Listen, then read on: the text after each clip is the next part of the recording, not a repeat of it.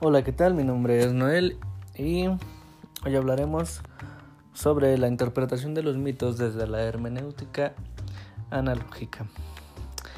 Y para empezar, creo que lo más importante es entender que los mitos no tienen como posibilidad la explicación de la visión dura y cuantitativista del positivismo, ilustrado del estructuralismo fragmentario mecánico, son dos visiones que se busca imponer como únicas vías para la comprensión de la realidad, concreta y pensada. Lo segundo es ubicar a la hermenéutica como una visión en la que toda realidad puede ser interpretada de manera abierta y flexible, pero manteniendo ciertos límites en función del interés investigativo y de las categorías propias del enfoque hermenéutico que se trate. Y veremos también ahora la transformación del concepto del mito. Este trata de lo dicho, de una historia narrada en donde están implícitos los saberes y las creencias que se expresan empleando eventos, lugares y seres mágicos e imaginarios. Saberes y creencias que sobrepasan la estructura lingüística y a su vez el conocimiento erudito y cientificista. Es aquí donde entra, por ejemplo, todos aquellos mitos o toda la mitología japonesa, toda la mitología china, toda la mitología griega, que se creía en un momento como real, que podíamos ver que era real porque hablaban de lugares reales, porque eh, podíamos ver que algunas criaturas pues eran eh, sacadas, por decir algo, de la naturaleza, de lo que hay en la vida real, ¿no? Por ejemplo, juntar un león con un caballo y con una serpiente en el caso de las mantícoras, por ejemplo, o de los dragones o cosas así, ¿no? Entonces, esto es lo que trata. Son narraciones que expresan una historia de algo sobrenatural que actúa sobre el hombre y que muestra los saberes populares que se tienen de la naturaleza, estado vital de cualquier cultura, que es lo que mencionaba, ¿no? A veces veíamos que mm, hacían las culturas antes hacían estos tipos de mitos con personajes extraordinarios que pues ahora vemos que pues tal vez era como para controlar en algún momento a, al pueblo, ¿no? Que era para que el pueblo pudiera tener un control, para que no hicieran algo o no hicieran tales cosas, ¿no? Por ejemplo, con el con el dragón Shenlong que como saben pues es creo que un dios. También se ve como un dios porque era el que controlaba todo lo del viento el, bueno el aire la lluvia que si se enojaba pues ya no ya no llovía y había sequía en el pueblo no entonces pues es esto. Esto es lo que habla esta parte de la hermenéutica y el mito que es un relato sobre acontecimientos imaginarios y maravillosos protagonizados habitualmente por seres extraordinarios, tales como dioses, semidioses, héroes o monstruos, ¿no? Y que veíamos que en algunos casos extremos, como en la mitología griega, eh, los dioses venían al mundo y eh, procreaban a un hijo con una persona normal, común y corriente, como nosotros, por, así decirlo, siendo él un dios, y entonces creaban los semidioses, como pues lo vemos, ¿no? Ahora están las películas, que hay muchos, por ejemplo Aquaman, ¿no? Que él es un producto de un semidios con una persona, o de un dios con una persona, perdón. Entonces, aquí entran todas aquellas historias que nos contaban nuestros padres, nuestros abuelos, a nuestros abuelos sus padres y demás que venían acompañadas siempre y por lo regular eran o venían con un ser oculto que pues por lo regular eran cosas increíbles y que pues muy poca gente había presenciado lo que ellos contaban, ¿no? Por ejemplo, recuerdo una historia que contaban hace un poco que había un guardián, creo que se llamaba el guardián del bosque esta leyenda, que mm, el guardián cuando alguien llegaba al bosque pues este se encargaba de que esa persona no maltratara el bosque, ¿no? De que no tirara, no sé, basura, de que no hiciera desastre en el bosque y si veía que algo malo estaba sucediendo, pues este guardián lo que hacía era golpearlos hasta cansarse, era un enano, recuerdo que mencionaban, que pues decían que esto era lo que hacía, cuidar el bosque. Entonces, pues es lo que mencionábamos, ¿no?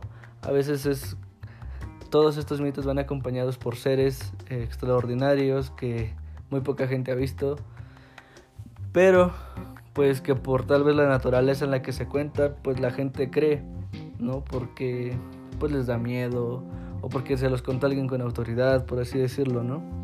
Entonces, el mito es ilustrativo por su rasgo esencial, ¿no? Y es a donde vamos a empezar a llegar, porque comienza con el ánimo de que uno piense por sí mismo o que uno imagine por sí mismo, ¿no? Todo lo que vamos contando. Al mismo tiempo, todavía hoy vivimos de algo que pues vemos que por ejemplo aquí en México, ¿no? Mucha gente creía que había un o cree todavía que hay un Dios para las cosechas o para el, la lluvia y todo eso, ¿no? Yo vivía en, un lugar que se llama Coscatlán de la Huasteca Potosina en San Luis Potosí donde cuando no llovía la gente pues, se ponía a bailar arriba de los pozos para que lloviera. Lo extraordinario era que llovía al final de, de su danza que ellos hacían dedicada a ese dios. Llovía a lo mejor no ese mismo día, pero ellos lo veían relacionado a esto. Ajá, sin embargo, pues ya después vemos que han salido muchos estudios y por ejemplo con la consolidación del pensamiento ilustrado europeo, los mitos pasaron a ser lo opuesto, enfrentados con el raciocinio de las personas a tal grado que su relación con las personas resultó irreconocible, opuesta a la manera en que éste explicaba la naturaleza, las culturas, el mundo y el hombre.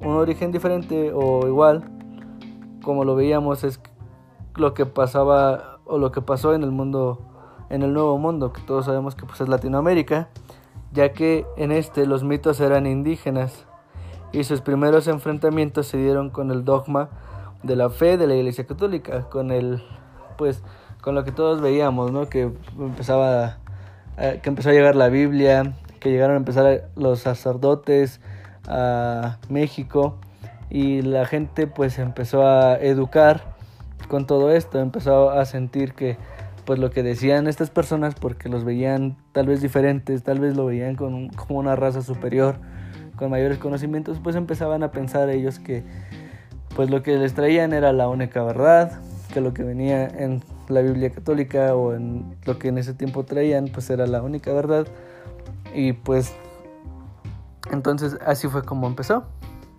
Ajá, un claro ejemplo de estos relatos pues son, por ejemplo, las enramadas de los lloremes mayo de Sinaloa, que cumplen la función de articular esquemas, conocimiento y concepciones. Ajá. Y bueno, también vamos a ver lo que era el mito versus la razón. Como dice mm, Gadamer, el mito tiene su propia riqueza y credibilidad ya que nos muestra la relación que hay entre lo mágico y los saberes prácticos de una cultura.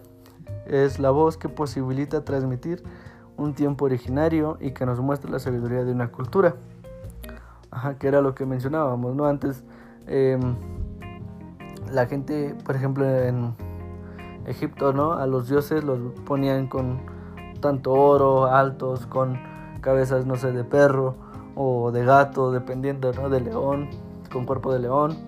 Entonces, pues era dependiendo de la cultura, dependiendo de lo que representara cada animal. Eh, por ejemplo, en la cultura egipcia cada animal tenía algo representativo y entonces ellos lo ponían en una persona como un dios. Ajá, los iban haciendo sus combinaciones, lo que ahora conocemos como híbridos.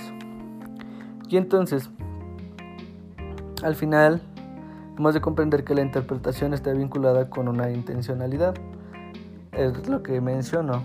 La gente pues veía una persona, por ejemplo, a, no sé, que tal cual, la serpiente emplomada, y ya lo relacionaban con algo. Según la hermenéutica, lo primero es tener presente que no hay un solo tipo de hermenéutica, sino distintos tipos de hermenéutica, que son la filosófica, la metafórica, la crítica, la débil y la analógica. Y pues hoy veremos un poco de lo que es la hermenéutica analógica. De ahí que se puede decir que no hay una hermenéutica, sino distintos enfoques hermenéuticos, los que paradigmáticamente se fundamentan en la idea de que la realidad concreta y pensada se comprende a través de interpretaciones. Entonces, viendo esto así, pues vemos que no hay una eh, realidad o algo que sea 100% correcto, porque pues todo tiene que ver con una interpretación diferente. Entonces puede llegar todavía alguien que tenga su cultura muy arraigada, por ejemplo, no sé, algún, alguna persona indígena de la cultura maya y decir, no, que mi, Dios y todo esto, entonces, no, es como que ellos lleguen con su interpretación y una persona con otros estudios lo vea y pues em, es comparar ¿no? las interpretaciones. Y esto es lo que se propone y se busca con la hermenéutica analógica. Contar con instrumentos cognitivos que orienten y posibiliten de manera abierta, flexible y no literal la interpretación de los mitos, sin que ello signifique que todo es válido y que también se puede complementar. Así para la hermenéutica analógica, el punto de partida es el mundo de la cultura, el mundo que se habita, al que le hemos de preguntar por sus condiciones de posibilidad, ya que éste está limitado y también abierto a la vez. ¿Por qué? Porque vemos que toda la gente puede pensar de una manera diferente. Ajá, toda la gente ve de una forma distinta las cosas con su interpretación. Y entonces, no sé, es como por ejemplo cuando las personas pasaban por abajo de una escalera y ya la gente empieza a decir que pues no pases por abajo de una escalera porque te puede ir mal, que no rompas un espejo porque tienes siete años de mala suerte, porque no tires sal o que no te eches sal o cosas así, ¿no? ¿Y por qué? Porque la gente lo pone o lo vincula con algún suceso que les pasó a ellos después de, ¿no? Es como por ejemplo yo ahorita eh, me despierto y me levanto con el pie derecho y luego luego me pego puedo decir que ya no me voy a levantar con el pie derecho porque si me levanto con el pie derecho me voy a seguir pegando y eso quiere decir que me va a ir mal en todo el día porque ya me lo arruinó. ¿no? Y es así. Y con esto pues quiero terminar. Gracias y espero que pues hayan entendido un poco de lo que es la hermenéutica analógica, lo que quiere, a lo que se lleva, a lo que se va. ¿Qué es esto? Entender que los mitos pues tienen una orientación flexible, abierta, que no es literal, y pues que todo tiene una interpretación, que no todo lo que nos cuentan, que no todo lo que viene en los mitos es real, que siempre hay algo que, que pues se puede ver que puede ser con fines de que de mm, controlar a una cultura, a una civilización, de hacer que la gente pues no hiciera cosas malas tal vez, o simplemente pues para tener alguna deidad, alguien a quien venerar. Muchas gracias.